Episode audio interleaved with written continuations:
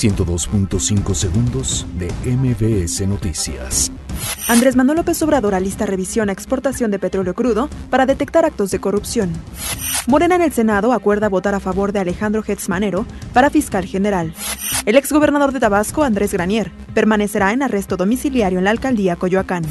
Otorgan libertad bajo fianza a José Sainz Pineda, ex tesorero de Andrés Granier.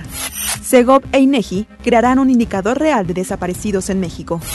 Carlos Salazar Lomelín es designado como nuevo presidente del Consejo Coordinador Empresarial. Ingresan 2.000 migrantes centroamericanos a México por la frontera con Guatemala.